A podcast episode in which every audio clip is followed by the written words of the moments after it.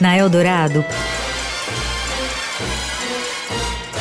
Pedro em série. Tudo sobre séries, filmes e outros enlatados. Com Pedro Venceslau. Disponível na Netflix, o longa norueguês Narvik usa uma estratégia recorrente no subgênero de guerras contar a história de uma batalha épica, mas pontual, para assim desenhar o cenário do confronto geral, nesse caso, a Segunda Guerra Mundial. Dito isso, Narvik tem muitos méritos. Um deles é a impecável reprodução de época e uma coreografia irretocável nas cenas de ação, mas sem ficar circunscrito à coreografia violenta do campo de batalha. O filme consegue se aprofundar nos personagens sem perder o ritmo.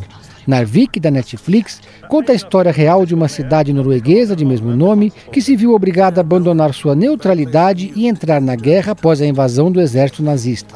O longa tem a mesma pegada de Dunkirk, só que mais intimista.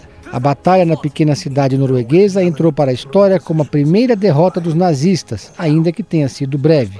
A atenção do mundo se voltou toda para Narvik porque ela se tornou o principal porto de embarque para o minério de ferro sueco, que era utilizado para a fabricação de armas. Então, em abril de 1940, os nazistas capturaram o lugar em definitivo, mas só por dois longos meses. Para quem assina a Netflix, o filme é, nesse momento, uma das melhores alternativas para quem não está com paciência de maratonar. Você ouviu Pedro em Série. Tudo sobre séries, filmes e outros enlatados com Pedro Venceslau.